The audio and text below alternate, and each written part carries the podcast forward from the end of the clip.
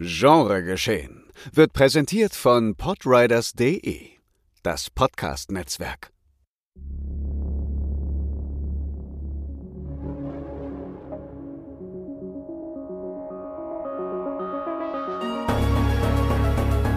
Genregeschehen.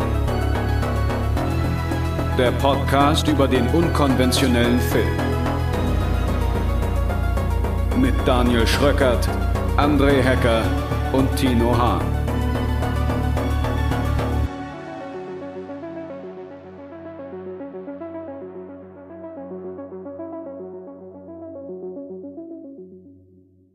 Quick and dirty and old school. Und damit herzlich willkommen zu Folge 119 eures geliebten Genregeschehen Podcasts. Einen schönen guten Tag und auch hoffentlich sonnigen guten Tag bei der einen oder dem anderen da draußen. Herzlich willkommen zu einer, ja, einer alten Ausgabe, kann man schon fast sagen. denn, ja, back denn, zum alten Format. Ja, denn mein geschätzter Kollege Tino Hahn. Hallo. Sitzt nicht wie gewohnt in Berlin, sondern er befindet sich schon in Spanien, in unserer heißgeliebten Kleinstadt namens Sitges, denn das Festival in Sitges ist im Begriff zu starten. Morgen ist es soweit, ne? Am 5. Morgen Oktober. ist es soweit. Beziehungsweise, wie ihr sagt, vor fünf Tagen. Ja. Also wenn ihr den Podcast guckt, äh, hört, ja, guckt, wenn ihr den Podcast hört, habe ich schon 20 Filme geguckt. Ja, mit äh, bestem Wissen und Gewissen. Und ja, also Tino ist zum Zeitpunkt dieser Aufzeichnung schon in Sieges, um sich so viele Filme wie möglich reinzuschrauben. Ich konnte es dies Jahr leider nicht hinkriegen. Das ja, Dilemma, ganz einfache Problem ist, die Schulferien sind dieses Jahr völlig entgegengesetzt zum Festival. Das war all die Jahre vorher immer anders. Da war es wirklich identisch. Da waren die Schulferien immer genau zum Festivalzeitpunkt. Und dieses Jahr ist es halt einfach erst, ja, starten sie hier bei uns erst genau dann, wenn das Festival endet. Und da habe ich mir gedacht, nee, das ist ja Quatsch. Ja. Das lohnt sich dann sind nicht. natürlich untröstlich, aber ich werde alle Filmenden dir präzise und knapp durchgeben. Okay, ich bin gespannt auf Atomic Hero vor allem. Ja. Also Ja. für den habe ich Stand jetzt noch keine Tickets. Es bleibt spannend. Ja, aber das wird sich ja noch. das wird schon gehen, klar. Ja, das ich, wie gesagt, wir hatten eigentlich die letzten Jahre doch immer noch Glück für all das noch Tickets zu kriegen, für das wir, wir auch dann, ja, Ja. uns engagiert hatten, beziehungsweise was wir sehen wollten, aber vorerst keine Tickets bekommen haben. Mhm. Und irgendwie hat's dann doch immer noch geklappt. Also demnach bin ich da guter Dinge, dass es dir auch dieses Jahr gelingen wird. Ja, ja, ich werde eh den Hälfte des Tages einfach gucken, ob irgendjemand Tickets zurückgegeben hat. Das übliche Spiel halt. Mit der üblich geilen Webseite. Aber um Sieges soll es heute gar nicht so sehr gehen, sondern wir wollen heute mal wieder ganz klassisch drei Filme besprechen, die jetzt gerade entweder erschienen sind oder ins Kino gekommen sind oder demnächst rauskommen auf DVD oder Blu-ray. Ich glaube, im Kino startet unser dritter Film heute nicht. Ja, es geht heute mal einfach aufgrund der Distanz und aufgrund des äh, vollen Terminplans von Tino nicht wie ja, die letzten Folgen so üblich um ein größeres Thema, sondern einfach ganz klassisch um drei Filme. Und der erste ist eine, ich würde sagen, kleine Herzensangelegenheit von Tino. Denn er hatte mir gesagt, Oh, das dass, könnten immer noch zwei Filme davon sein. Hm. denn er sagte zu mir, ja, ich glaube, ich befürchte, der wird untergehen und es gibt äh, zu wenig Leute, die über den reden. Dabei hat der gar nicht mal so schlechte Ansätze. Oder ähm, ich fände es gut, wenn halt der irgendwo noch mal ein bisschen Aufmerksamkeit bekommt. Und deswegen würde ich sagen, starten wir doch direkt mit Catch the Killer. Mhm. Ein Film des argentinischen Filmemachers Damian Schifron. Sagt man das so? Mhm. Chiffron? Ich, ja, close enough, würde ich sagen. Ja, der einen Film gemacht hat, bereits äh, einen Episodenfilm, den er, der mir sehr, sehr gut gefällt. Der heißt White Tales. Äh, Da geht es über ja eine Menge Menschen, die ja aus öfter mal den falschen Motivationen heraus falsche Entscheidungen treffen und dann halt die Konsequenzen tragen müssen. Und das ist sehr lustig und sehr rabenschwarz anzuschauen. Und der hat jetzt äh, einen Film gemacht. Soll ich die einmal vorlesen, diese etwas längere Inhaltsangabe? Ja, na klar. Ja. Geht's. Okay, der hat einen Film gemacht, der folgende Story aufgreift.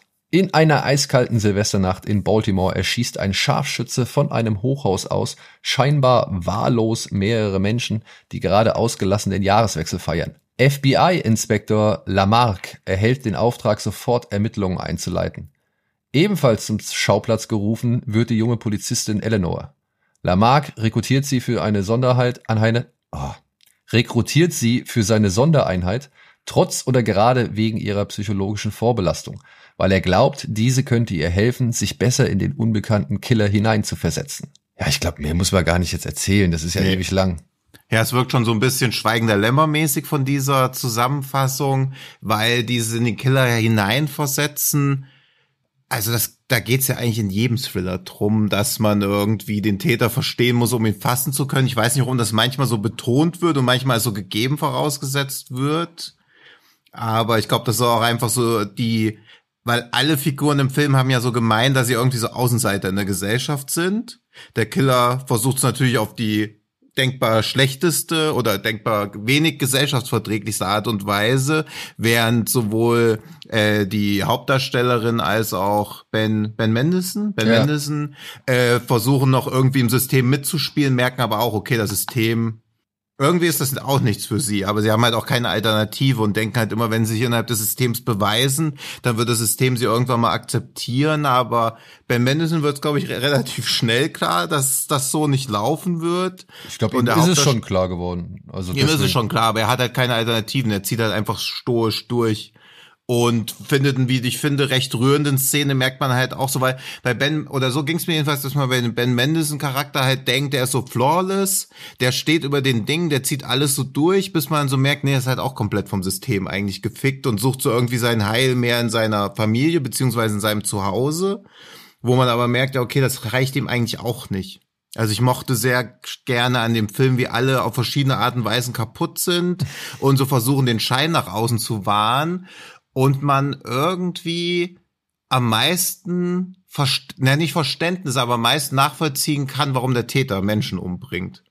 Also die Motivation des Antagonisten ist mir hier verständlicher als dieses, wir wollen im System mitspielen, aber das System will uns eigentlich gar nicht haben. Während er halt einfach sagt, fuck it, ich bin hier raus und das ist jetzt mein Weg, was zu ändern. Ja. So als Disclaimer, ich befürworte Terrorismus natürlich im wahren Leben nicht, aber in Filmen finde ich das immer eine valide Methode, irgendwie gesellschaftliche Veränderungen anstoßen zu wollen. Ob jetzt die Wahl der Opfer das Richtige in dem Film ist, ist natürlich sehr diskutabel. Aber ich finde den, deswegen ist, finde ich es auch so schade, dass es halt kein rundum gelungener Film ist, dass diese ganzen geilen Ansätze halt doch so einem recht normalen Ende weichen müssen. Weil ich habe auch deine drei Sterne schon gesehen, deswegen sag du mal, wie, wie dir das so gefallen hat über den Verlauf des Films, weil ich glaube, wir können uns darauf einigen, die ersten zehn Minuten sind schon so mit das Geiste, was man dieses Jahr gesehen hat. Oder zumindest spannendste. Also, ich muss sagen, ich fand äh, den Film eigentlich zwei Drittel lang gut. Mhm. Ich finde halt im letzten Drittel fällt er wirklich so rapide ab. Mhm. Ich meine, ich finde eigentlich auch, dass der Film schon sehr lange, naja, der Film verbringt sehr viel Zeit damit, eigentlich auf andere Dinge hinzuweisen. Mhm. Ja, ausgehend von eben diesem Außenseiter-Status. Dann sagt Ben Mendelssohn, ich bin verheiratet und äh, fügt dann irgendwann später noch hinzu, seit es erlaubt ist. Ja, seit ich das, mhm, seit, ja. ich, seit ich das darf, so. Mhm. Und plötzlich äh, fällt ein neues Licht auf die Figur und das finde ich, das fand ich insofern schön, aber das war ja nur ein, sag ich mal, Punkt. Und solche mhm. Punkte kommen immer wieder. Irgendwann ähm, klettern sie über Müllberge und man sieht halt die eine, eine riesige Müllhalde, die auch mit entsprechend äh, eindrucksvollen Bildern und, und mhm. breiten und, und ja, schon echt cool inszenierten Bildern äh, gezeigt werden. So dieses Ausmaß an der, an der, sag ich mal, Müllanhäufung. Das mhm. wird auch vorher schon mal thematisiert. Wir sehen Bilder eines Schlachthofes und man merkt, ich meine, Charlene Woodley ist auch Mitproduzentin des Films, ne? Und mhm. das ist dann natürlich klar, ähm, vielleicht hängt es miteinander zusammen, vielleicht hat es auch gar nichts miteinander zu tun. Aber ich finde, der Film, man merkt dem Film eigentlich an, dass ihm was anderes wichtiger ist im Laufe des Films als die Jagd nach diesem ich würde nicht mal sagen Amokläufer, sondern diesem, ja, überlegten Massenmörder. So. Ja, oder ich finde auch schon fast, dass er fast wie ein Serienkiller agiert. Er hat nur eine ungewöhnlich hohe Anzahl an Opfern, aber im Prinzip hat er ja eine klare Agenda. Also er bringt, also die, die, wer seine Opfer im Einzelnen sind, scheint ihm egal zu sein, aber die Orte beziehungsweise die Tage, an denen er das begeht, das ist quasi das, worum es geht. Ja, also ich habe seine Motivation, muss ich sagen, gen Ende hin auch nicht so wirklich verstanden. Er ist ein, er ist jemand, ja, der ja einen Punkt hat, insofern, dass es zu viele von uns gibt. Mhm. ja, das ist ja nur halt ein Thema, aber das ist wieder ein weiterer, sag ich mal, Aspekt, der halt darauf einzahlt, dass ja die Leute, die hier dran beteiligt sind, eigentlich in Film über den desolaten Zustand Amerikas erzählen wollten und das halt mit Hilfe dieser ja Killerjagd ähm, mhm. gemacht haben so. Ja. Und da muss ich sagen, ähm, finde ich das schade, weil das Ende unterwandert diese Absicht irgendwie so ein bisschen, weil es ja. halt zum einen Motivationen oder Szenen enthält, die ich nicht wirklich verstanden habe, wo die jetzt auf mhm. einmal herkommen, die ich mir halt mit so wirklich, da muss ich schon sagen, ja, da muss ich schon etwas mehr Toleranz aufwenden, um das zu akzeptieren. Ja, leider. Ja. Also es gibt halt eine Stelle im Film, wo das perfekte Ende da gewesen wäre. Ja. Und dann geht er aber noch ungefähr 20 Minuten. Also. Man denkt so, ey, wenn der an der Stelle geendet hätte, hätte so ein moderner Klassiker werden können. Ich würde sogar sagen, hm. er hätte hier ein äh, würdevolles Pendant zu Memories of Murder. Genau, sowas, können. ja. Wenn man ja. halt wirklich gesagt hätte, ey, der Typ ist jetzt von der Bildfläche verschwunden. Wir haben nichts, er hat sein Statement ja. gemacht, danach, wir, die verläuft sich die Spur und man rennt hier irgendwie angetrieben irgendwie von dem von dem mhm. Wunsch das Richtige zu tun rennt man sich hinter einer Spur nach der anderen ab so und und wird mhm. selbst halt auch komplett zermürbt und stellt halt einfach nur fest wie kaputt das Land ist so ja. ähm, und dann bleibt man halt da irgendwie am Ende ja da stehen und mit der Erkenntnis ja fuck wir ja. wir haben es wir haben es einfach nicht verstanden oder wir haben es übersehen was da eigentlich der Punkt war und haben uns zu sehr auf eben den Sündenbock konzentriert, nur um unser eigenes Gewissen zu befriedigen, so. Und das macht dieser Film halt leider nicht. Ja, er versucht es irgendwie noch so ein bisschen hinzubiegen, aber ich finde, er, er, glaube ich, da hat man versucht, einen Kompromiss zu finden, eben zwischen der Abschluss eines Killer-Thrillers oder, mhm. oder, oder ja. einer Mörderjagd, ja, und eben halt dem Statement, was man eigentlich machen möchte.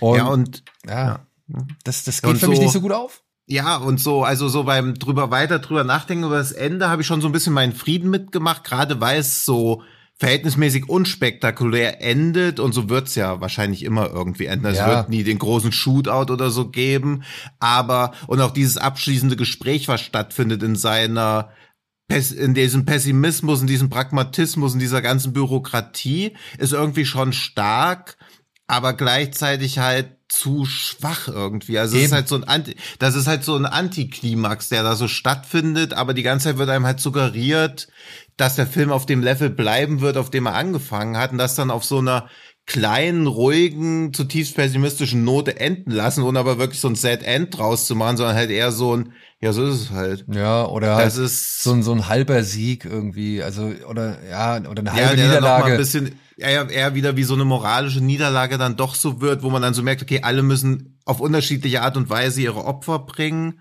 Aber ich finde so, welcher Satz den Film gut auf den Punkt bringt, ist ja, dass der eine Typ ihn fragt, was eigentlich die Lektion aus der Weiße Hai ist. Und er ihm dann sagt, ja, der Bürgermeister von der Weiße Hai war im zweiten Teil immer noch Bürgermeister. Ja, genau. Und da merkt man so, ja, shit, I get it. Und das ist sehr prägnant an einem geilen Beispiel so auf den Punkt gebracht, worum es eigentlich geht. Einfach nur diese, diese gerade herrschende Ordnung zu bewahren und mehr geht eigentlich gar nicht mehr. Also, dass man irgendwelche großen Änderungen können gar nicht mehr beigeführt werden. Es kann gar nicht mehr besser werden. Man kann einfach nur noch gucken, dass es nicht mehr schlechter wird. Ja. Also, und da ist der, aber das ist halt auch zu einem Zeitpunkt, dieser weiße Hai-Dialog, ähm, mhm.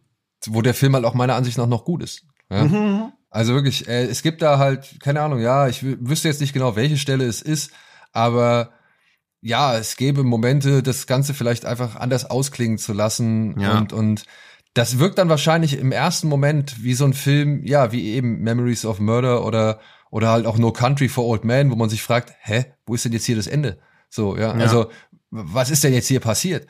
Aber wenn man dann halt irgendwann erstmal aus dem Kino rausgeht und nochmal drüber nachdenkt und dann halt irgendwie realisiert, was dieser Film eigentlich die ganze Zeit gezeigt hat, nämlich eben, wie dieses System halt eigentlich von innen heraus schon so kaputt ist, dass, dass es keiner mehr realisieren möchte, Mhm. dann, dann, ja, dann versteht man, glaube ich, doch besser, was dieser Film eigentlich aussagen wollte, als jetzt eben mit dem, was er jetzt macht. Mhm. Aber Und ich- und ich und was was mich halt auch ein bisschen gestört hat, ich finde Ben Mendelssohn muss mindestens dreimal dieselbe Ansprache halten. Ja. Und das das hat Ja, das, das kam für mich so ein bisschen, dass man so, so, um taube Ohren zu erreichen, halt immer so das wiederholen muss. Aber klar, es, also wirkt im wahrsten Sinne des Wortes ja redundant. aber weißt du, Aber- bei fast allen war immer Charlene Woodley mit dabei und er macht halt dann Ja. auch nochmal für sie allein. Und das, das ist, Ja. denke ich mir halt so, oh ey, komm, wir haben es doch verstanden so, ja. Also jetzt dann Ja, aber die, also wenn wir es verstanden hätten, warum ist die Gesellschaft so? Also klar, es ist ein Film, wir als Zuschauer haben es verstanden. Ich glaube, das ist eher so sein, was so zeigen soll, das ist sein Learning. Einmal irgendwas sagen reicht halt nicht, weil er dann leider auch später indirekt recht bekommt. Dass alles, wovor er gewarnt hat, ja dann trotzdem eintritt. Also so ein bisschen dieser Cassandra-Komplex, wo es ja auch bei 12 Monkeys drum geht, dass man weiß, was in der Zukunft passieren wird, aber man unfähig ist, es zu verhindern, aber es trotzdem probiert und daran dann zerbricht. Ja. Also das, das mag ich alles. Ich, finde halt bis zu diesem relativ langen Dialog gegen Ende in dieser Hütte, um mal mö- möglichst spoilerfrei zu bleiben, wenn es da zeitnah geendet wäre, wäre es richtig, richtig geil gewesen, weil ich auch teilweise immer so Wolfsnächte-Vibes hatte, Mhm. den ich ja. auch so gern mag, gerade weil der so anders erzählt, als man es erwarten würde, weil es finde ich bei, wie er auf Deutsch auch Catch the Killer heißt und im Original to catch a Killer. Weil es ist ja nicht damit getan, The Killer zu schnappen, weil Leute wie ihn gibt's inzwischen in Amerika theoretisch tausendfach. Die meisten machen's halt einfach nur nicht. Und da finde ich auch schon wieder, dass der Titel so irgendwie eine Dringlichkeit rein suggeriert bekommt auf Deutsch. Aber das ist eh ein ganz anderes Thema, wo ich aber so dachte, wie geil das ist. Nach 20 Sekunden bin ich schon völlig hooked und nicht irgendwie 30 Minuten etablieren, wie scheiße das Leben von Ben Mendelssohn ist und Charlene Woodley, sondern einfach direkt reinwerfen, wie man auch so in dieser Desorientierung drin ist, von diesem Amoklauf, wie man gar nicht weiß, was gerade passiert. Und die zweite Amoklauf-Szene ist euch die Inszenierung auch sehr Ey, muss ich, das muss ich sehr auch sagen. bedrückend. Also das, der Film ist schon echt extrem gnadenlos, finde ich. Ja, also das fand ich auch. Also dafür, dass der halt sich nicht irgendwie an der Gewalt, Ja, genau. Also wenn man so im Kopf drüber nachdenkt, dass es wahrscheinlich über 100 Tote in dem Film gibt. ja, aber er, er wirklich, er, er, Ja. er, er spielt das, sag ich mal, mit den, mit den richtigen Momenten und Szenen Ja. eigentlich relativ low Mhm. und, und findet wirklich auch geile, oder was heißt geile, aber halt wirklich krasse äh, Momente oder gute Momente, Ja. die einem sowohl das Ausmaß als eben auch den, den Wahnwitz, der dahinter steckt Mhm. und dann aber auch eben die Härte, mit der es halt dann im wahrsten Sinne des Wortes einschlägt, Ja. gut vermittelt so. Also ich muss sagen, der Anfang, den fand ich auch wirklich stark, auch wenn ich da so ein paar Probleme habe bezüglich, ja, wie, wie soll ich mal sagen, des Timings und, und, und auch wirklich der Genauigkeit so, ja. Mhm. Aber ich meine, sie, sie versuchen es ja im Film auch wirklich zu erklären. Ich, ich kann es mir nur wirklich echt schwer, schwer vorstellen, ja. Wirklich, ich kann es mir echt schwer vorstellen. Das ist, das muss der begnadete Schütze aller Zeiten sein, äh, was der da macht. Aber das macht's ja einfach Ja gut, ja. einfach auch noch mal eine Spur krasser. Und ich fand auch, Ja. ich fand dann auch diesen Moment, wenn die Polizei feststellt, was die Gemeinsamkeit dieser dieser Schüsse äh, Mhm. angeht. Ja, das fand ich auch einen coolen Moment, auch wenn ich mich frage, ob das wirklich dann so aussehen würde. Aber das waren Mhm. halt einfach coole Bilder. Und ja, Ja. auch das das zweite das zweite große, wie soll man sagen, Terror äh, Setpiece in diesem Film. Das fand ich auch, das fand ich richtig gut gemacht richtig gut gemacht, weil es halt sowohl zeigt als auch nicht zeigt. Und, und das finde ich sehr stark. Gerade auch diese, ich sag jetzt mal, diese Ananaskette, wenn du verstehst, was ich meine. Hm, ja, Ja, Hm. es fand, das fand ich einfach einen krassen, das war gut inszeniert. Das war Ja, ja, und es zeigt halt auch so diese Gefährlichkeit, die von so Einzeltätern halt ausgeht. Ja. Also wie er da quasi auf einen Schlag zehn Polizisten ausschaltet, mit was für einer Gnadenlosigkeit.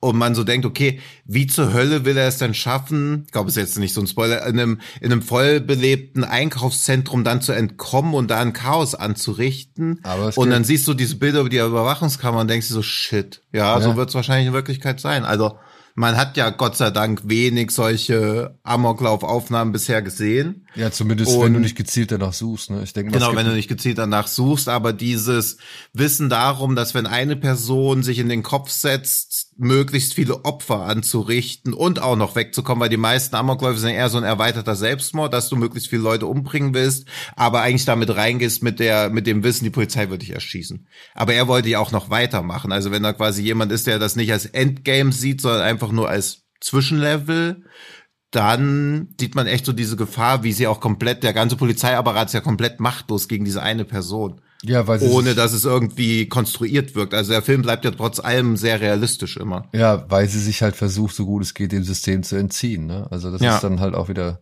eine Ja. weitere Facette, die da angeprangert wird.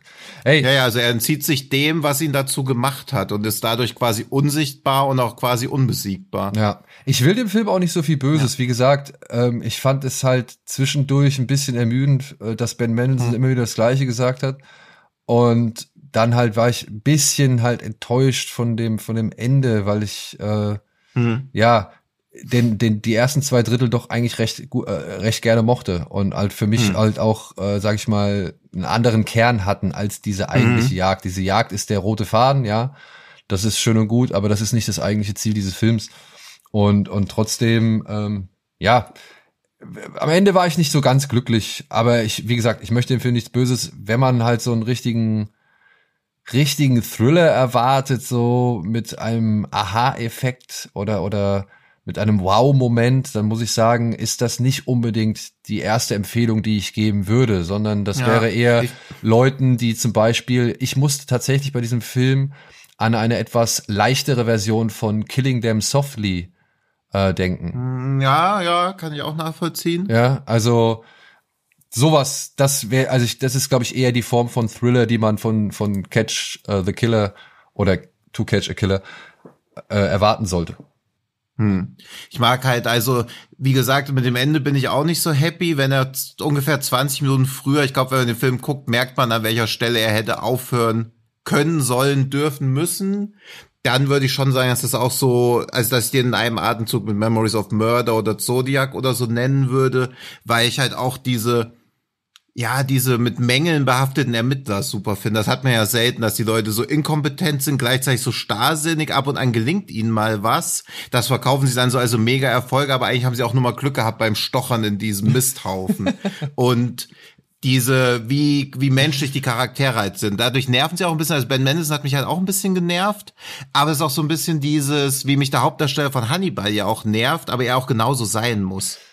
Ja, Also das ist immer so ein bisschen dieses Problem, wenn man merkt, okay, die Figur ist geil geschrieben, aber dadurch nervt sie halt auch richtig und nicht auf diese geile Art, dass man denkt, geiler Charakter, sondern ey, du nervst einfach. Das finde ich immer ein bisschen schwierig, weil dadurch zeigt sich ja wieder, wie gut der Charakter eigentlich entwickelt ist. Aber klar, Ben Mendelsohn war manchmal so, wo man dachte, Alter, jetzt ja. Lass mal die Jungen ran. Genau. Um dann zu merken, ja, okay, die Jungen sind genauso lost wie du schon. Haben aber noch, sind genau, sind auch schon genauso zerbrochen, aber müssen den Scheiß noch 20 Jahre länger mitmachen, wenn du halt schon irgendwie Rente in Sicht hast. Und suchen noch nach ein bisschen Optimismus oder oder Ja, ja, genau. Also das, ja, also atmosphärisch finde ich den super visuell, fand ich den den Hammer und die Tätermotivation finde ich cool, so für weitere Diskussionen. Das Ende konnte ich mir auch inzwischen schön reden, aber ich war auch so ein bisschen, wo ich so dachte, Alter, wie viel, wie viel Potenzial kann man denn aufbauen und dann so liegen lassen? Und dadurch, dass es sein erster Hollywood-Film ist und er in Spanien ja, äh, in Lateinamerika ja, ja komplett freie Hand hatte, denke ich halt auch, dass sie ihm da ein bisschen reingefuhrwerkt haben. Ja. Weil ich finde, dass der Film auch so ein bisschen, also ich weiß ja nicht, warum Charlene Woodley bei sowas mitproduziert, aber ich glaube, hier war schon so gedacht, ey, hier können wir auch Awards mitgewinnen. Naja, so. also wir, also- wir holen diesen talentierten Typen nach Amerika und dann müssen aber drei, vier Oscar-Nominierungen her. Also ich verstehe schon, warum Charlene Woodley das mitproduziert hat. Ich meine, als Hauptrolle hat sie ja tatsächlich mehrfach die Gelegenheit, mal ein bisschen. Ja, ja, genau, das, ja, ja, das hier halt irgendwie, da sollten mal die Preise oder die Nominierungen regnen. Also sie, sie Glaub- weint ja schon, beziehungsweise sie, sie äh, Ja, ja. versucht ja schon sehr oft irgendwie schmerzvoll oder Schmerz, äh, Schmerzen darzustellen, egal ob sie innerer, äußerer oder keine Ahnung, Hm. seelischer Natur sind, so. Also das ist so, also man merkt ihr schon an, dass sie wirklich jede Gelegenheit nutzt, um zu zeigen, ey, guck Ja, mal, also Leute, sind- ich kann nicht nur Divergent, weißt du? Also, ja, es sind mindestens zwei Szenen drin, die so typisch und nominiert für die beste weibliche Hauptrolle sind, die dann so im Hintergrund laufen, während das Bild von ihr eingeblendet ist. Ja. Was ja, was ja jetzt natürlich so ein bisschen sarkastisch klingt, aber ist ja ein gutes Zeichen dafür. Aber da würde mich halt auch interessieren, weil hinter den Kulissen muss, glaube ich, ja auch viel schief gegangen oder Corona, also dass der Film so krass untergeht, weil der wirkt halt schon wie ein Prestigeprojekt. Also ich glaube, der wird auch teuer gewesen sein. Ja, also zu teuer, um ihn jetzt einfach irgendwie so halbherzig ins Kino zu bringen. In Amerika lief er ja, glaube ich, so gut wie gar nicht. und vor allem hier auch Also- mehrfach verschoben, ne? Das ja, ist halt auch schade. Also ich glaube, da waren ganz andere Erwartungen dran geknüpft. Aber ich glaube eben auch wegen diesem, also wir sind ja auch eigentlich immer wie ein Testpublikum. naja, Also sind wir ja quasi und Ich könnte mir aber auch vorstellen, dass äh, wo in Amerika, ich, ey, vielleicht war der Staat auch wieder unglücklich mit irgendeinem tatsächlichen ähm, Amoklauf gelegt, dass daraufhin, ja, dann äh, hätte er ja an einem der 365 Tage im Jahr starten müssen. Ja, wahrscheinlich, kann auch aber sein, weißt du, ja. der war vielleicht wieder an einem Vorfall zu dicht dran terminiert oder so. Daraufhin wurde er wieder irgendwie woanders hingeschoben. Daraufhin wurde Ja. die Aufmerksamkeit verloren und, und irgendwie hat man dann gedacht, ah, komm, jetzt ist dann wieder, ja, keine Ahnung, Corona, Streik, sonst irgendwas. ja. Und, und ja, so versanden Ja, die das ist dann. halt auch, also wer will auch wirklich einen Film über Amoklauf wirklich sehen? ja, Also das ist halt auch, also wie willst du auch Marketing dafür machen? Also der Trailer sieht natürlich irgendwie geil aus, aber natürlich hat er auch wieder diesen Vibe, dass man schon sehen will, wie viele Leute erschossen werden. Also er hat auch wieder so ein bisschen dieses, boah, hoffentlich erschießt er viele Leute, was ja immer total perfide ist. Also es sieht ja nicht so aus im Trailer, dass man so denkt, bitte, bitte lass ihn nach drei Minuten erwischt werden. ja, Also das ist immer das große Problem von so Filmen generell. ja, ja. Ja. Gut. So. Kommen wir mal zu anderen Filmen mit Problemen. Okay. Ey, jetzt, jetzt fällt es mir ein bisschen schwer, darauf eine Überleitung zu machen, äh, beziehungsweise. Wieso? Es fühlt sich doch an, als ob es nur Bonusmaterial auf der Blu-ray gewesen wäre. Hast du an Rapunzel 2 gerade gedacht? Ja. Das ist ja entlarven. Ich, ja, das war jetzt die Frage, mit welchem willst du weitermachen? Ja, nee, lass mal Rapunzel 2 machen. Ja, Rapunzel Rapunzels 2. Fluch 2. Rapunzels Fluch 2 von unserem lieben Kollegen David, David Brückner. Ja. Irgendwann kennt man ihn unter allen Namen, wenn er so weitermacht. Ja, alias Ghost Pictures. Und ein Mann, der wirklich unermüdlich seinen Werdegang verfolgt und jetzt schon wieder einen Film gemacht hat. Und ja, die Fortsetzung von einem, von seinem vorletzten Film. Ne? Es kam ja erst noch Äh, der Wolf kam dazwischen. der Wolf ja. kam dazwischen. Ich glaube, den hatten wir ja auch schon mal kurz besprochen. Äh, und dann hatten wir ja über Rapunzels Fluch hier auch schon gesprochen. Und jetzt hat er tatsächlich eine Fortsetzung inszeniert, die da folgende Inhaltsangabe behauptet. Einige Monate nach dem Massaker im Schloss des Schreckens befreit eine Gruppe True Crime Podcaster versehentlich den bösartigen Dämon Rapunzel aus seinem Gefängnis. Noch immer dürstet der Dämon nach grausamer Rache an der Blutlinie des Exorzisten und Alina Grimm ist seine jüngste Nachfahrin. Der Dämon heftet sich an das unbeteiligte Geschwisterpaar Katharina und Erik Winter, um Alina aufzuspüren und schreckliche Vergeltung zu üben. Hm. Ja, Gut, so ist es wohl. so ist es wohl. Wie fangen wir das Tanzthema an? Also ich finde dieses, weil wir ihn ja mögen und kennen, frame ich alles positiv, weil ich halt auch wirklich und jetzt ohne Ironie oder irgendwelche doppelten Böden finde, dass es immer beeindruckend ist, die Verbesserung von ihm als Regisseur von Film zu Film mit zu beobachten. Das muss ich auch sagen. Ähm, inszenatorisch hat er sich hier nochmal eine ganze Ecke verbessert. Wo er bei ist- Rapunzels Fluch, keine Ahnung, so, weiß nicht, so eine geile Steadicam-Jagd irgendwie durch so einen Gang gehabt hat, die einfach irgendwie zwei, drei Frames zu lang ging und so, so kleinere Patzer beinhaltet hatte, halt einfach generell. Wie auch das Ende, was wir ja alle, glaube ich, nicht so ganz verstanden hatten.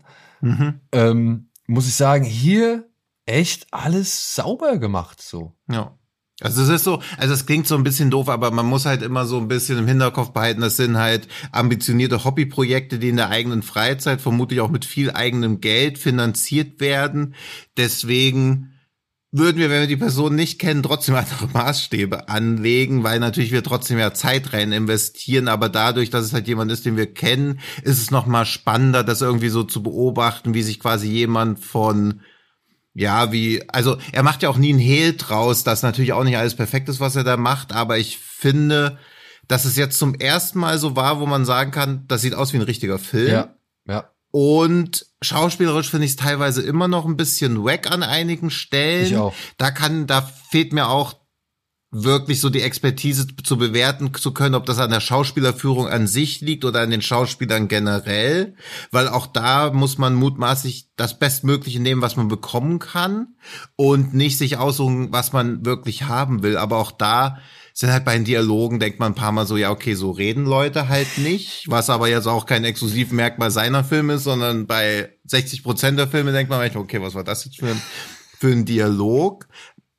Aber diesmal hat auch das Jumpscare-Timing gepasst. Ja, ja. Zwei, drei Szenen waren wirklich atmosphärisch, ohne dass das Gebäude die Atmosphäre erzeugen muss. Also bei Rapunzels Fluch fand ich ein paar Szenen auch atmosphärisch, aber ein verfallendes Gebäude zu haben, wo ein bisschen Atmo aufkommt, ist einfacher als diese Szene, die da im Flur stattfindet. Ja. Und ich muss die doch halt sagen, auch funktioniert hat. ich muss doch sagen, ich mochte den Score teilweise. Den mochte ich auch. Also da hat man schon immer gemerkt, okay, da sitzt jemand, der mehr Talent hat, als diese Szene jetzt gerade erfordert, weil es gibt ja einmal dieses Gespräch, ob wo er diese Verwüstung im Wohnzimmer angerichtet hat Ja. und ob er irgendwelche Drogen genommen hat, wo die Musik sich so einen hochfiedelt, Ja. als ob sich jetzt Meryl Streep entscheiden muss, ob sie die, die Tochter oder den Sohn der Nazis überlässt.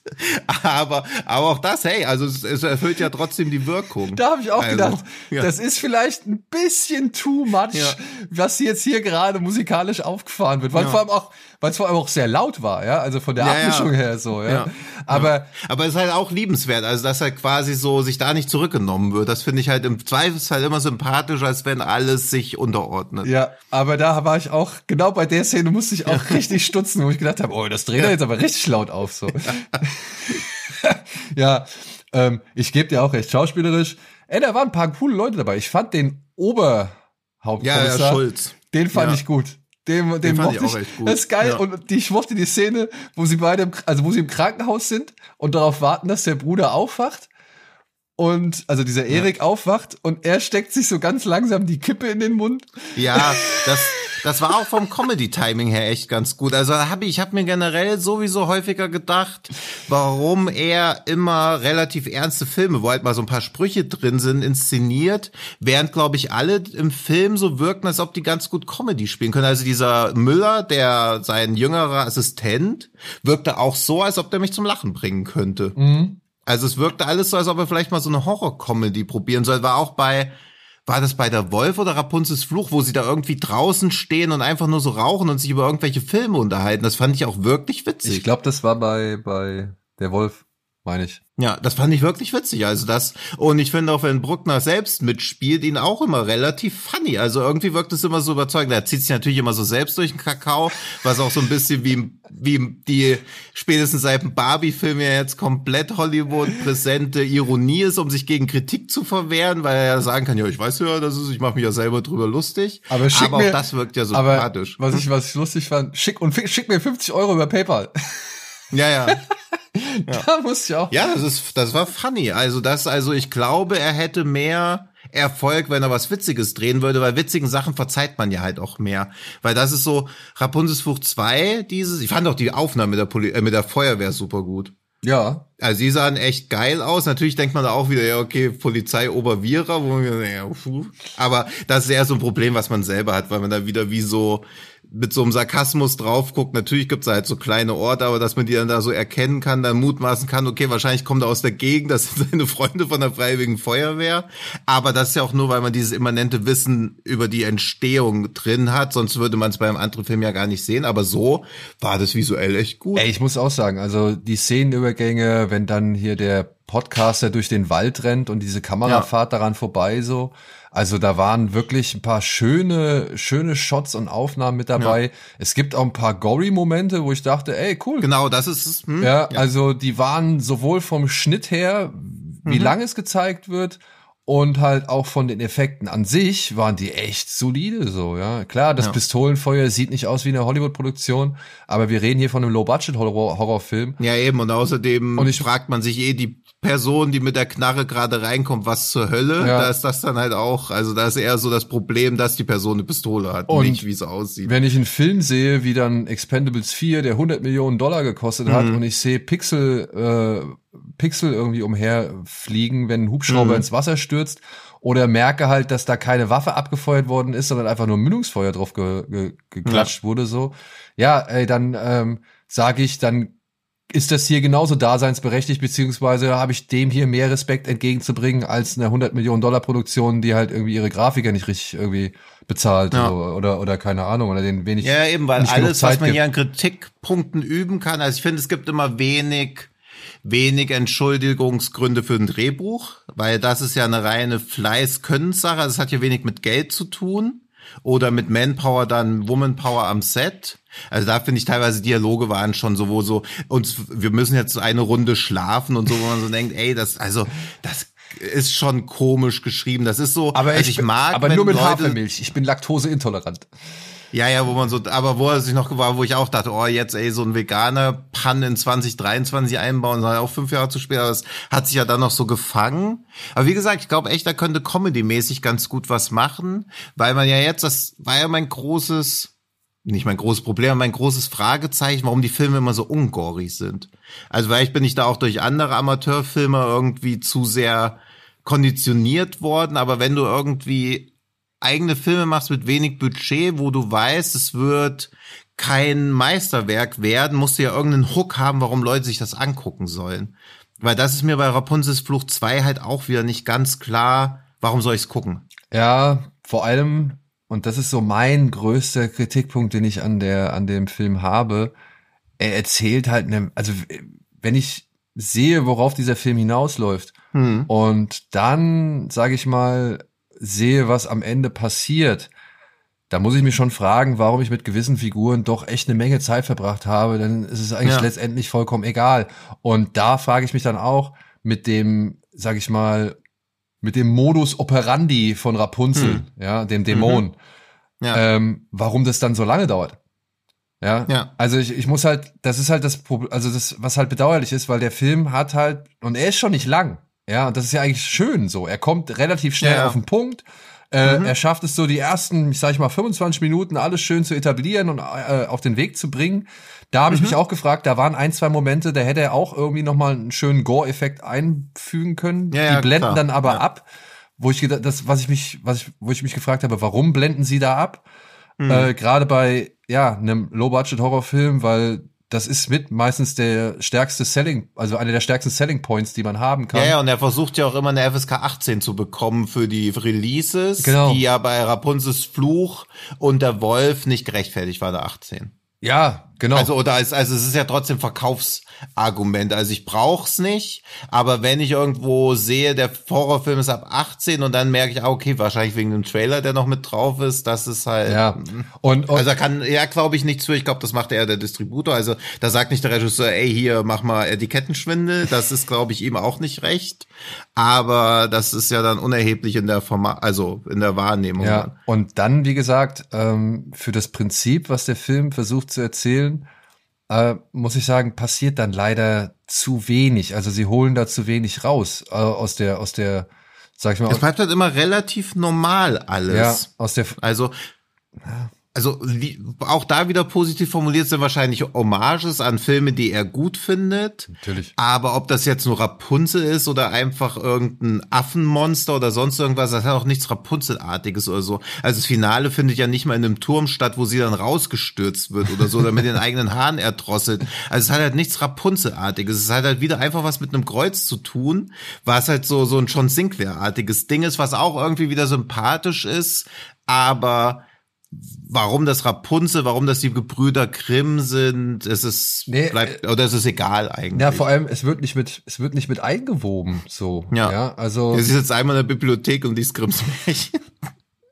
Ja, aber Ich meine, Ja. gut, die, die Historie hattest du schon mit dem ersten Film etabliert, kannst du so gesehen noch als, als Verteidigung sagen. Ja, aber dann musst du es ja irgendwie auch weitertreiben, sonst ist das ja auch wieder egal. Aber dann wäre es schön gewesen, halt einfach, weil das, was am Anfang irgendwie relativ langwierig in Szene Mhm. gesetzt wird, erscheint am Ende plötzlich ganz schnell machbar. Und das, Ja, ja. das, das verstehe Ja, ich. ich war auch überrascht, dass es dann auf einmal jetzt vorbei ist. Ja, und das, das äh, verstehe ich halt dann nicht, warum man halt sich vorher dann mit, mit so viel Sachen wie dem Wohnung aufräumen und, und sonst irgendwas Ja. irgendwie beschäftigt. Das ist einfach nicht los. Und stattdessen hätte man vielleicht noch mal hier Alina Grimm ein bisschen mehr äh, Ja. erklären können oder so. Ja, also Ja. da muss ich sagen, leider ist erzählerisch ähm, ab dem ersten Drittel doch bis zum Finale eine Menge Leerlauf vorhanden, was ich ein bisschen schade finde, weil, wie gesagt, da sind Schauspieler dabei, die echt äh, gut sind, die also für eben für das Umfeld, in dem wir uns bewegen, echt gut sind. Es sind Momente Ja. dabei, die echt gut sind und es ist inszenatorisch alles irgendwie deutlich besser als das, was wir von David bislang gesehen haben, muss ich einfach mal sagen. Ja. Also es ist mit einer seiner besten Arbeiten, die ich jetzt von ihm gesehen habe. Ja. Und ähm, ja, aber irgendwie fehlt dem Ganzen noch ein bisschen mehr Leben. Ja, man merkt halt, dass egal wie du dich handwerklich weiterentwickelst oder so, wenn dein Drehbuch nicht gut ist, kommst du halt auch nicht wirklich gegen an. Ja, Also außer dein Handwerk ist so extraordinär gut. Aber hier sind halt viele Sachen, wo man so denkt, ey, man hat schon gesehen, es ist keine, keine Idee drin, die man noch nicht gesehen hat. Ja, ja. Ey, ich, ist ich, halt- also ich, ich versuche ja bei sowas dann auch immer da eher die Hommage drin zu sehen. Ne? Also die, da gab es eine Szene, die hat mich stark an äh, Nightmare on Elm Street 2 erinnert. Ja, äh, es gibt auch wieder eine dieser inzwischen schon fast legendären Szenen, wo sich jemand ein längeres Stück Haar aus dem Mund rauszieht. Ja, ja, die war auch gut inszeniert Ja, wieder. ähm, ja. Das, das sind ja, das sind ja Szenen, sag ich mal, die sehen, die entfalten die richtige Wirkung, aber die hat man halt jetzt schon natürlich auch schon öfter mal gesehen. Aber ich finde, macht er, macht was her.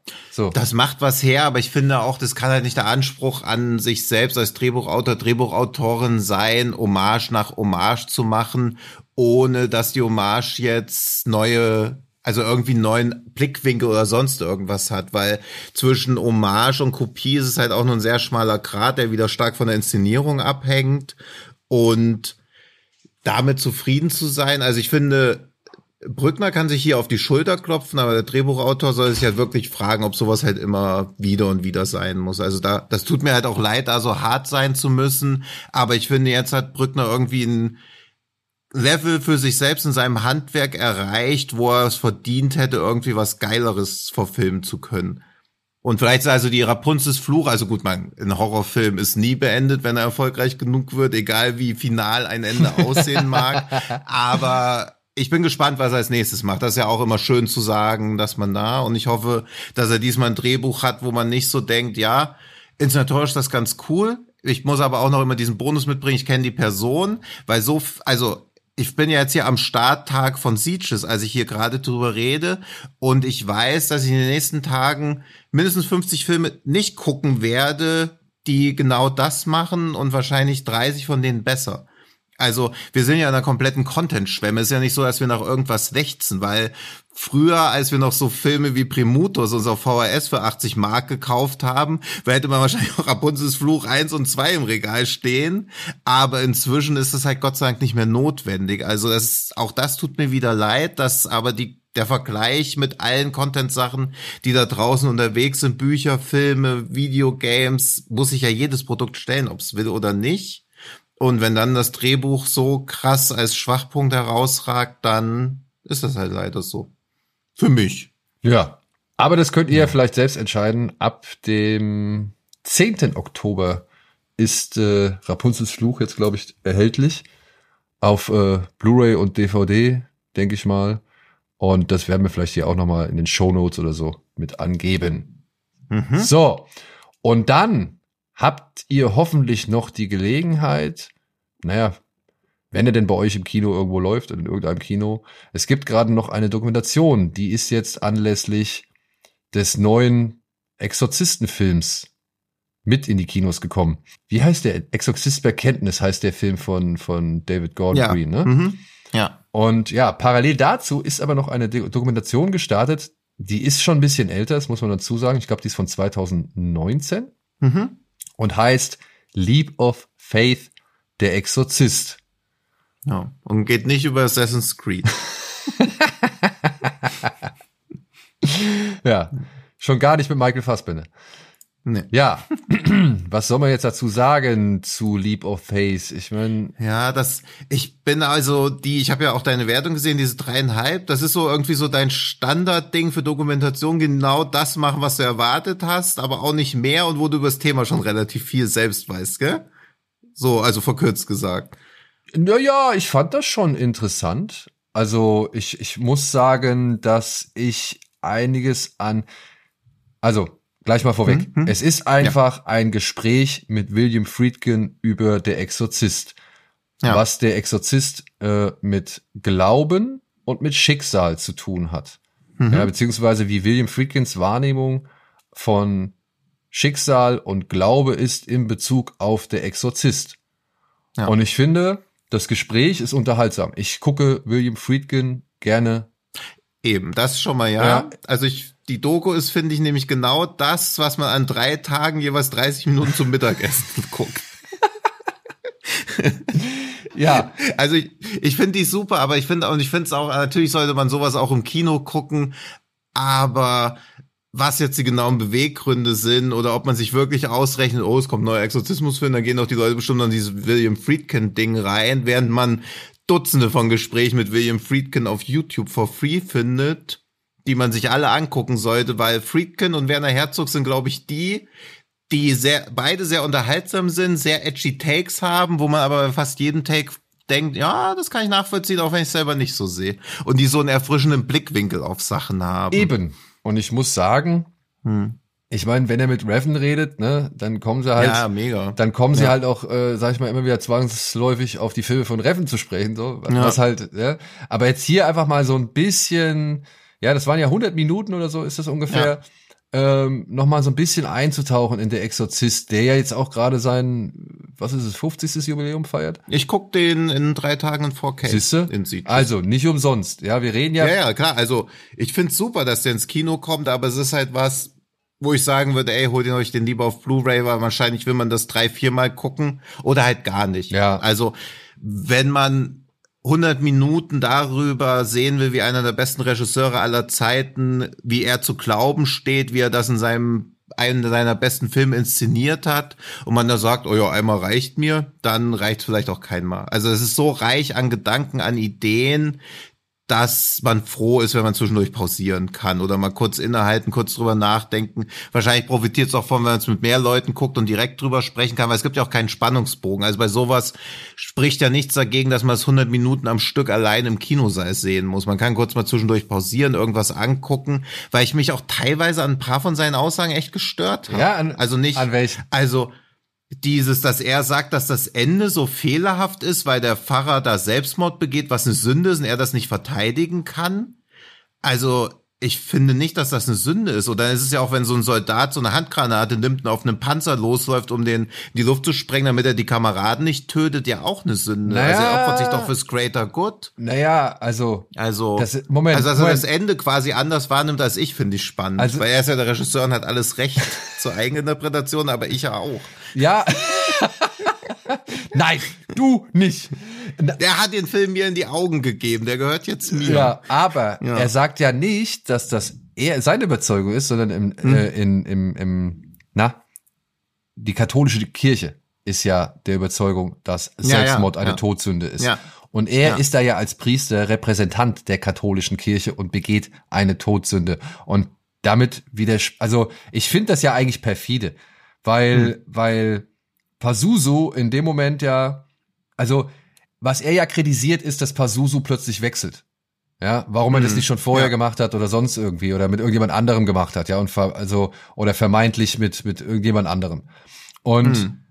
dass dass er dann halt aus dem Fenster springt und halt Selbstmord begeht, sehe ich auch als Akt des weiß ich nicht, äh, Ja, weil der, des Opfers. der Selbstmord ist ja das Mittel und nicht der Zweck. Ja, genau. Das müsste man ja. Also kann es gut möglich, dass die katholische Kirche das anders entscheidet, aber das fand ich spannend, dass er quasi da auch sagt, dass er das Ende nicht verteidigen kann. Ja. Und für mich war das eigentlich immer so, dass Pazuzu, nachdem er dieses kleine Mädchen irgendwie, das ja deutlich leichter zu, zu besetzen ist als Mhm. ja ein Mann des Glaubens. Ja, Ja. dass er ausgerechnet, ich meine, Merrick liegt da irgendwo in der Ecke, so, Mhm. der ist ja down und dass er halt, dass er halt, sag ich mal, jetzt noch mal in einen Geistlichen schlüpfen kann, der Mhm. halt da eh seine eigenen Dämonen mit sich rumträgt, die die die Schuld für seine Mutter auf sich geladen hat und so weiter.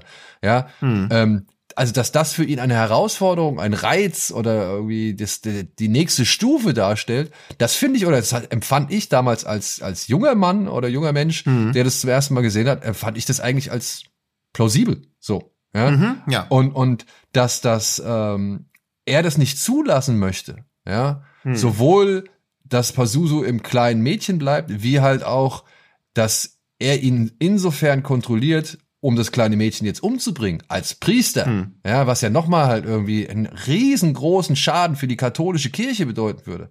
Was, was, Hm. ein Exorzismus geht schief, der Pfarrer erwürgt ein kleines Mädchen. Ja, das wäre ja, das wäre ja ein Super-GAU für die katholische Kirche. Ja, und dass er das halt alles nicht zulassen will und sich halt im Namen, sage ich mal, von eben Reagan und allen anderen irgendwie opfert, ja, Mhm. fand ich immer, sage ich mal, traurig, aber halt ein, ein notwendigen Schritt. So. Ja, eben, also so, also welche andere Konsequenz hätte Genau. es am Ende geben können? Also ja. wie, wie wolltest du, also du hast ihn nicht, du, du konntest, du hattest, er hatte keine andere Chance, ihn zu besiegen in diesem Moment so. Ja, ja, und er überantwortet sich selbst der Hölle, um die Menschheit Ja. zu schützen. Das ist ja so das ultimative Opfer. Dass selbst das in der katholischen Kirche als Buh wahrgenommen werden sollte. Also entlarvt natürlich auch wieder diese Doppelmoral und alles andere, was an katholischer Kirche beziehungsweise Religion generell schwierig ist. Aber ja, also ich finde es halt schwierig, über so eine Doku so im Detail zu sprechen, außer zu sagen, ja, ist mega gut. Ich würde sowas am liebsten von jedem Film haben, den ich gut finde, weil es halt nochmal den ganzen Blick erweitert. Also das so im Anschluss gucken zu können, mega gut, gerade weil ich auch finde, Exorzismusfilme sind halt schon richtig ausgelutscht. Also da ist so wenig Variation denkbar möglich. Man ist ja schon dankbar für den einen, wo ich den Titel leider vergessen habe, wo, wo es eher so ein Drogenentzug ist, The Cleansing? den wir auch mal besprochen hatten. Dieser, war es so ein lateinamerikanischer? Ich weiß da ja nicht mehr. Ah, nee, The Old Ways, meinst du? The Old Ways, ja. Ja. Wo man so denkt, okay, da ist mal wieder so ein halbwegs frischer Ansatz, aber ich glaube, dass man wieder auch mehr Bock auf Exorzismusfilme bekommt, wenn man diese Doku gesehen hat und dann so weiß, ah, okay, das sind so generell, wie Glaube da verhandelt wird, was, in was für einem Zwiespalt sich die Priester befinden, dass man da wieder irgendwie dieses relativ ausgelutschte und oft relativ auch eindimensional dargestellte Genre noch mal ein bisschen neu für sich beleben kann. Aber ich weiß nicht, ich finde es schon, also, ich spreche jetzt natürlich vor allem für mich, aber ich könnte mir schon vorstellen, wenn da jetzt irgendwie Filmfans, also wirklich Film, Menschen sind, die halt sich äh, für, für Filme etwas intensiver interessieren. Es mögen nicht die meisten Mhm. sein und es mögen nicht so viele sein. Aber ich sehe, okay, da kommt der Exorzist Bekenntnis ins Kino. Mhm. Soll jetzt quasi die offizielle Fortsetzung von Teil 1 sein, von dem legendären Exorzisten, Mhm. der jetzt dieses Jahr Ja. 50 Jahre alt wird. Und sind 50, ne? Ich glaube, Wann war das? ja, 73, ich guck Ja. mal. Ja, 73, ja. Fünf, ja. 83, der wird jetzt 50. 93, ja. Das heißt, okay, jetzt kommt Bekenntnis. Ah ja, gucke ich mir mal an, wenn es jetzt die offizielle Fortsetzung sein soll. Hm. Hm. Nee, war nicht so gut vielleicht oder war irgendwie cool oder war in Ordnung oder war Er doch stark. von den Masterminds hinter der Halloween-Trilogie. Ja, und genau das macht mir Angst. Mir auch leider. Ich finde den Trailer auch jetzt nicht so schlimm, aber wo ich auch so denke, okay, das lockt mich jetzt auch nicht in Ja, ich habe also ich habe ihn bis zum Zeitpunkt dieser Aufzeichnung noch nicht gesehen, muss ich dazu sagen. Äh, ich hatte die Presseverführung. ja, ich habe so richtig Angst, dass das der Überraschungsfilm hier in Sieges wird. Ja, das könnte aber auch gut sein, ne? Also Ja, ja, ich, deswegen habe ich ja Angst. ja, Also es ist nicht nur so eine so eine abstrakte Befürchtung, sondern es ist Wahrscheinlichkeit von 30 Prozent, würde ich sagen. Und wenn dann jetzt halt irgendwie oder weiß ich nicht, oder ich habe die Wahl, ich gucke aufs Kinoprogramm und habe die Wahl, ich gucke mir die Bekenntnis an oder ich gucke mir halt eine Dokumentation an, in der William Friedkin Mhm. auf einmal an, irgendwie, sag ich mal, sein, seine Ideen und, und, und Erinnerungen zu Der Exorzist äh, erzählt. Ich meine, habe ich ja, also finde ich, hab, ich- hat man eine schöne Auswahl zu sagen, okay, mal gucken, was so ein Reboot oder Requel oder wie man immer auch es nennen möchte, was das mit sich bringt. Oder halt, ah, ich guck mir noch mal an, was der sich da so bei gedacht hat oder was halt irgendwie Mhm. so die Themen davon waren. Und ich muss sagen, da waren ein paar Sachen dabei, äh, die hatte ich so noch nicht gehört, beziehungsweise über die hatte ich so noch nicht nachgedacht. Und das finde ich schon mal cool. Es gibt aber auch ein paar Momente, wo ich dachte, oh, das ist aber auch äh, von Friedkin jetzt mal ein bisschen persönlicher, als man es ihn von, von ihm so gewohnt ist. Denn Mhm. es gibt so einen Moment, wo er von einem guten Freund erzählt, der eigentlich mal die Musik zu diesem Film, zu der Ja, Exorzist das machen. war schon ja. kontrovers. Ja. Und, und ähm, da dachte ich, uiuiui. Hm. Und ich muss auch sagen, wenn er dann irgendwie nochmal diese Anekdote rausholt, dass er diesem echten Priester, der da mitgespielt hat, der am Ende die Beichte abnimmt, Ja. dass er dem halt eine geballert hat, damit er sich mal irgendwie konzentriert. Ja, das wird auch ein, also das sind halt auch, äh, sag ich mal, Sachen, die hörst du nicht mehr, die, die, äh, die Ja. erlebst du nicht mehr, die gibt es heutzutage nicht mehr. Aber hier steht jemand, der erzählt es halt einfach so frei raus, ja, auch wenn er sich seiner, sag ich mal, Methoden da durchaus bewusst ist. So. Ja, ja, aber das ist halt also, weil er so ein begnadeter Regisseur ist, wird ihm das halt wieder so durchgehen gelassen, aber im Prinzip ist das ja auch auch trotz 50 Jahren Abstand dazwischen, also. Ja, ja, also Ich- ich, will es auch nicht schönreden. Ich sage nur, da sitzt jemand, der erzählt das frei raus, ja, Ja. ist sich dessen bewusst und ist sich auch, glaube ich, der Wirkung dessen bewusst. Und naja, Ja, Friedkin war ja immer, oder bei allem, was ich so gesehen habe, in längeren Gesprächen immer so, I don't give a fuck. ja. Und, und dennoch ist es irgendwie erfrischend, ist es irgendwie angenehm, ist es irgendwie, Hm. weiß ich nicht, ähm, es, es, es macht Laune, sowas mal wieder zu sehen. So. Ja, deswegen, also ich kann mir vorstellen, ich gucke mir das alle drei Jahre wieder irgendwie an, weil ja halt so eben so viele Gedanken oder so und man entwickelt sich auch weiter, beziehungsweise kriegt andere Ansichten, dann hat man wieder irgendeinen Exorzismusfilm gesehen, dann wird ja Exorzismus Bekenntnis, der zweite Teil ist ja auch schon, beziehungsweise dann je nach Leser der dritte Teil ja auch schon in der Mache und ich erwarte da auch nicht weniger als eine Katastrophe, deswegen kann ich eigentlich nur positiv überrascht werden, aber vielleicht haben sie ja diesmal begriffen, worum es irgendwie gehen würde. Wobei ich halt auch sagen muss, Exorzismusfilme per se, ganz wenige halt auch gruselig irgendwie. Naja, und Also, das, was Friedkin ja verstanden hat, das, was Friedkin ja wichtig Genau. war, ist ja, Ja. das menschliche Drama, was ja, Ja. einfach richtig etabliert wird. Ja, wenn er dann zu Max von Südow irgendwie sagt, Alter, spiel den als normalen Mann. So, ja, Ja. spiel den nicht als überhabene, überhabenen Geistlichen oder, oder ja, ja, genau. ehrwürdige Deswegen Galionsfigur ja. so, sondern spiel den als normalen Mann. Ja. Ja. Und diese Sachen, also wirklich, ich fand auch cool, dass sie manchmal so, also die ist nicht besonders aufwendig, die, diese Dokumentation. Hm. Ich finde auch krass, dass sie hier und da einfach mal diese schwedischen Szenen komplett rein. Also er schafft es immer gut, das mit den passenden Visuals zu unterlegen. Das finde ich auch, Das- das, finde ich auch. ja. Und ich finde auch, dass man sich hier und da schon mal Mühe gegeben hat, ähm, Dinge zu inszenieren oder Dinge zu zeigen, wie sie mal hätten sein sollen, aber aufgrund eben gewisser, ja, Schicksale oder eben halt Überlegungen Hm. nicht geworden sind, so, sondern der Film, den wir alle kennen. Ja, aber dass man sich halt nochmal hier und da die Mühe macht zu zeigen, was die Alternative gewesen wäre. Das fand ich halt Ja. auch nett. Ja. Ja. Und muss eh mal eine Lanze für den Regisseur brechen. Also das ist dieser Alexandro O. Filipe, ich glaube, ich hoffe, ich spreche es richtig aus. Er kommt aus der Schweiz, deswegen weiß ich nicht, ob er Alexander oder Alexandre heißt. Aber der hat auch diesen 7852 gemacht, der schon diese Unterschiede zwischen den beiden Psychoverfilmungen so minutiös beleuchtet. Diesen Memory Origins of Aliens, Auch gut. dieser Lynch versus Oz. People vs. George Lucas, jetzt diese Leap of Faith. Und dieses Jahr in Sieges läuft auch seine William Shatner Doku. ach, Also- oh, die hat okay, ja. Ja, also der macht schon richtig gute Sachen. Also ich finde den als so Dokumentarfilmer über Filme beziehungsweise Filmemacher, wo man danach denkt, okay, ich habe hier jetzt wirklich was mitgenommen und zwar teilweise zu viel, also im positiven Sinne, zu viel geile neue Infos und Interpretationsansätze, finde ich alle Sachen von ihm echt empfehlenswert. Also ein super Typ. Ja. Und allein dann halt, ne, so, was, was Friedkin da halt sagt, von wegen, ey, ich hatte keine Ahnung, ja, was Hm. ich hier mache und ob das richtig ist. Ich bin einfach meinen Instinkten gefolgt. So, Hm. ja. Das finde ich halt spannend. Weil der war ja später, war der ja schon auch ein präziser Handwerker, der ja genau wusste, Ja. was er macht. Ja, es ist ja nicht umsonst irgendwie Legende kolportiert, dass er so ein One-Take-Mann ist. Ja, dass, dass es Hm. ganz wenige äh, Second Takes bei ihm gab und so. Das bringt ja. er ja auch nochmal zum Ausdruck. Aber dann zu sagen, ey, ich bin einfach meinen Instinkten gefolgt. Mein Instinkt sagt mir, es ist geil, jetzt hier mit der schwarz-weißen Sonne anzufangen. Mhm. Es ist mhm. geil, diese Uhr stehen zu lassen und so weiter. Ja. Ähm, da muss ich sagen, da bin ich ja doch ein bisschen eingeschüchtert, ne?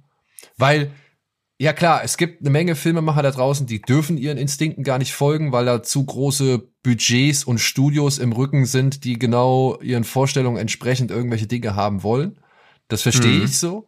Aber für, für die heranwachsenden Filmemacher, ne, was machst du, wenn dein Instinkt, das ist so das, was mir als erstes in den Kopf geschossen ist, was machst du, wenn dein Instinkt scheiße ist? Wahrscheinlich nicht viele Filme. Ja, oder, oder, oder falsch liegt. Weißt du, das ist, ja, das ist, finde ja. ich, die, die krasse. Wenn einer wie Friedkin sagt, er, er hat einfach gedacht, es ist das Richtige zur richtigen Zeit, das zu hm. machen. Ja. Hm. Wie oft haben das schon Leute gedacht? Und ich kann das in, in wirklich in minimalen, in minimalen Facetten kann ich das sogar nachempfinden, wenn ich mal so überlege, was man so früher für Beiträge gemacht hat selbst. So, mhm, ja, ja, wo du halt merkst, okay, der Beitrag war nicht so cool, weil da wollte ich auf Teufel komm raus das und das irgendwie drin haben oder hatte eigentlich gar nicht eine richtige Bewandtnis dafür, das und das drin zu haben, so. Und dann wieder Beiträge, wo du weißt, ey, genau das muss hier hin, ah, genau, jetzt machen wir das und jetzt machen wir das und es läuft halt einfach geschmeidig mhm. in einem durch, so, weil du halt wirklich eine richtige Vision von dem hast, was du da machst. Ja. Ähm, deswegen, also bei einem Film wie Der Exorzist sowas zu hören, krass. Also ja. ging mir, also wirklich, ich, ich fand die gut. Ich fand die gut und äh, kann sie nur jedem empfehlen, falls Absolut. sie noch im Kino ja. läuft. Kann man sich sowas gerne mal im Kino angucken. Ich meine, man guckt ja so viel andere Sachen schon auch im Kino oder warum nicht auch mal sowas? Oder halt die Blu-ray sich besorgen, wenn sie irgendwann mal irgendwo erscheint. Ja, also spätestens auf Blu-ray oder halt, wenn der irgendwo im Streaming-Dienst erhältlich ist, äh, von mir auf jeden Fall eine Empfehlung. Mhm, ebenso. Ja. Gut, cool. Dann sind wir uns ja heute erschreckend einig. Muss ja auch mal sein oder kann ja auch mal sein. Ich bin ja gespannt. Ja, es kann ja auch. Ich bin sein. ja gespannt, was du von dem einen oder anderen Film jetzt in Sieges noch äh, mitbringst oder erzählst. Dementsprechend. Ja, das wird ja so einer der Schwerpunkte der nächsten Wochen ja. sein, ob man will oder nicht. Und dementsprechend, ähm, naja, stelle ich mich schon auf die ein oder andere Konfrontation ein. Ich bin ja auch noch ja. mal bei unseren lieben Kollegen äh, in Stuttgart beim Weird Weekender vom, ah, ja, genau. vom 19. bis zum 22. Oktober. Für diejenigen, mhm. die davon noch nichts mitbekommen haben, guckt mal, Weird Weekender heißt es, wird von unserem Kollegen Stefan gemacht, der auch schon fürs Shivers zuständig war. Die haben auch ein schönes Programm. Ich hoffe, ich kann da den ein oder anderen Film noch nachholen. Und ähm, demnach bin ich dann hoffentlich gerüstet für den ein oder anderen Film, über den wir hier reden werden. Beziehungsweise wir tauschen uns natürlich dann aus, einfach über das, was wir so gesehen haben. Absolut. Gut.